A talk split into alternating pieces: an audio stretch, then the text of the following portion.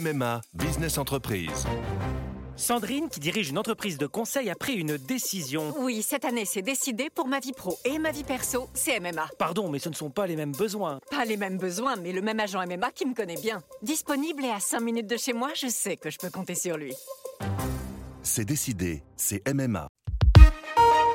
L'éditorial du Figaro.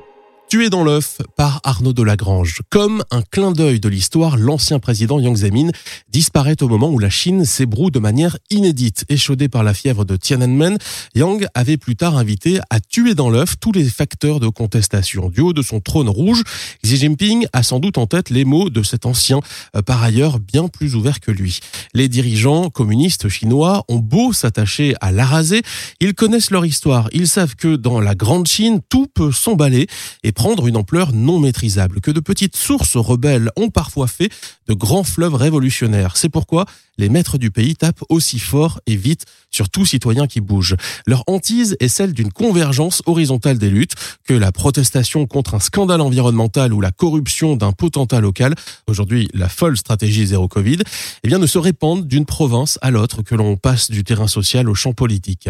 Le PCC témoigne d'une indéniable habileté dans cette gestion de crise, réprimant d'une main et lâchant une pensée de l'Est de l'autre. Il n'hésite pas à mettre au fer un prix Nobel de la paix, malheureux Liu Xiaobo, pourtant auteur d'une charte démocratique fort modérée. Pour paraphraser Yang Zemin, dans un registre plus populaire, il faut tuer la poule pour effrayer le singe.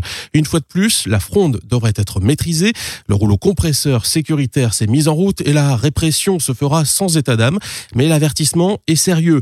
Des manifestations de cette ampleur en plusieurs points de l'Empire n'avaient pas été vues depuis quatre décennies. Blasphème insupportable, les slogans s'en prennent au timonier en chef lui-même. Les ouvriers clament leur ras-le-bol, mais la classe moyenne aussi. Or, dans la Chine capitalo-communiste, c'est avec cette dernière que le parti a passé le contrat politique. On assure sa prospérité. En échange, elle se tait. Aujourd'hui, le pacte se fissure.